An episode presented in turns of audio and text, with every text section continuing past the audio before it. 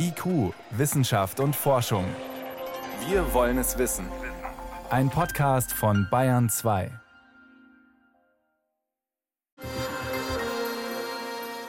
Es gibt einen Flohkrebs, weiß durchsichtig, fünf Zentimeter klein, der lebt in mehreren tausend Metern Tiefe im Ozean, in der Tiefsee.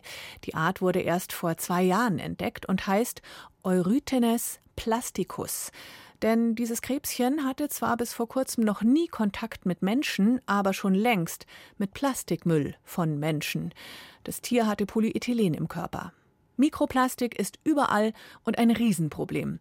Deshalb bräuchte es eine ähnlich große gemeinsame Anstrengung weltweit wie bei der Erderwärmung, so die Forderung der Umweltorganisation WWF. In deren Auftrag kam gerade die bisher größte Übersichtsstudie zu Mikroplastik im Wasser heraus.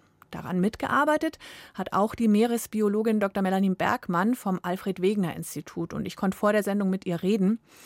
Ja, diese Plastikmassen im Meer, das ist nicht neu. Gab es trotzdem etwas, das Sie jetzt überrascht hat? Ja, also es hat mich nochmal überrascht, wie allgegenwärtig Plastik doch wirklich ist. Von den größten Tiefen unseres Planeten, wie dem Marianengraben bis hin zum Mount Everest, äh, finden wir Plastik. Und das finden wir eben auch in einer Vielzahl von Tieren. Also von den 297 Arten, wo man halt gezielt auch nach Auswirkungen geschaut hat, hat man eben bei 88 Prozent tatsächlich auch Schäden gefunden.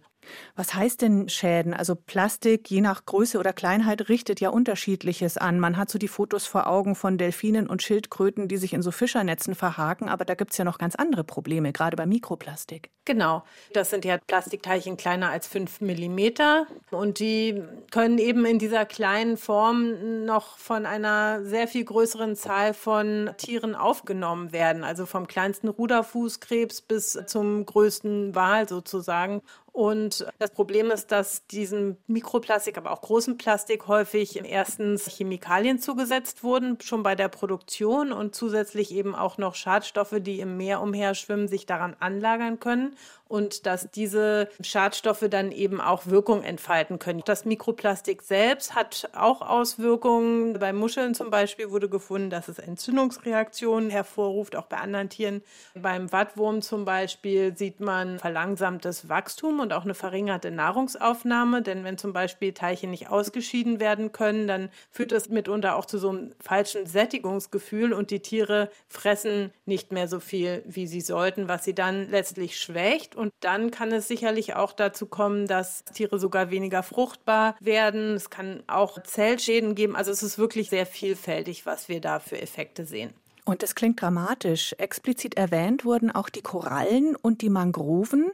Was richtet das Mikroplastik da an und warum sind vor allem die so wichtig anscheinend in den Ökosystemen? Also gibt es eine sehr hohe Artenvielfalt und das Problem ist halt, dass sowohl in diesen Baumwurzelsystemen im Wasser als auch in dieser rauen Oberfläche von Korallen Plastik besonders gut hängen bleibt und dann dort entweder die Gesundheit der Bäume angreift im Falle der Mangroven, im Falle der Korallen. Es ist auch so, wenn das aufgenommen wird, dass es dazu führt, dass die Algen, also die haben ja oft so eine Gemeinschaft mit Algen, die tropischen Korallen, dass die dann absterben und wir dann diese Korallenbleiche bekommen, wie wir sie auch beim Klimawandel ja bekommen. Also ist das so ein i-Tüpfelchen auf diesen ohnehin schon extrem gestressten Ökosystem Koralle, die ja eh im Verschwinden begriffen sind und könnte dann das Ganze nochmal beschleunigen. Und jetzt ist die Forderung nicht nur von Umweltaktivisten, Aktivistinnen, sondern tatsächlich direkt auch aus der Wissenschaft selbst. Und das zeigt vielleicht, wie dringend es ist, dass wirklich eine globale Anstrengung unternommen werden muss, ähnlich wie eben beim Klima. Was konkret müsste jetzt passieren, Ihrer Meinung nach? Also die alleroberste Priorität in meinen Augen ist, dass wir den Hahn zudrehen dass wir also wirklich weniger Plastik herstellen. Das muss allerdings international auch koordiniert werden, solche Bestrebungen, damit es auch nicht zu Wettbewerbsverzerrungen kommt. Und, und Freiwilligkeit hilft da auch nicht. Also da müssen Nein. wirklich Gesetze her international, sagen Sie. Ja, denn Freiwilligkeit haben wir gesehen, zum Beispiel bei Kosmetikern haben einige Firmen gesagt, sie würden freiwillig Mikroplastik darauf verzichten, haben sie aber, wenn man zwei Jahre später geguckt hat, äh, immer noch nicht umgesetzt. Also darauf kann man sich leider nicht verlassen. Jetzt sagen Sie, wir müssen den Hahn zudrehen. Wenn es so weitergeht, würde sich die Plastikproduktion bis 2040 verdoppeln. Und weil wir da ein Problem mit Zeitverzögerung haben, würde dieses Mikroplastikdrama wirklich anwachsen noch die nächsten Jahrzehnte. Jahrzehnte, oder? Ja, genau, denn das Plastik, was einmal im Ozean ist, kriegen wir so nicht wieder raus. Und das zerbröselt jetzt langsam vor sich hin und wird immer kleiner und kann so dann halt immer besser in die Nahrungskette auch eindringen. Das ist allen klar und es gibt auch vorbildliche Länder wie Ghana oder auch Vietnam ist ganz vorne mit dabei. Deutschland ist leider immer noch einer der größten Plastikexporteure, auch wenn wir das Gefühl haben, wir trennen hier doch alles. Wo ist da der Widerstand? Wo sind denn die größten wirtschaftlichen Interessen gegen solche Gesetze? Na, die ist sicherlich auf Seiten der chemischen Industrie, denn natürlich wollen sie weiterhin wachsen, aber das widerstrebt eben den Zielen, den Plastikkonsum zu drosseln. Hinzu kommt noch, wenn wir mehr produzieren, also wir müssen es auch loswerden und es ist auch im Sinne von, das ist eine Komponente, die oft nicht mitgedacht wird, Klimawandel, denn dieser Plastikproduktion bedeutet eben auch Treibhausgasemissionen von der Gewinnung, sag ich mal, bis hin zur Verwertung, was ja am Ende oft dann auch die Verbrennung ist. Und man schätzt, dass wenn wir so weiter wachsen wie bisher, bis zum Jahr 2050 11 bis 13 Prozent unseres noch verbleibenden CO2-Budgets dann halt auch auf Kosten dieser Plastikverwertung draufgehen wird.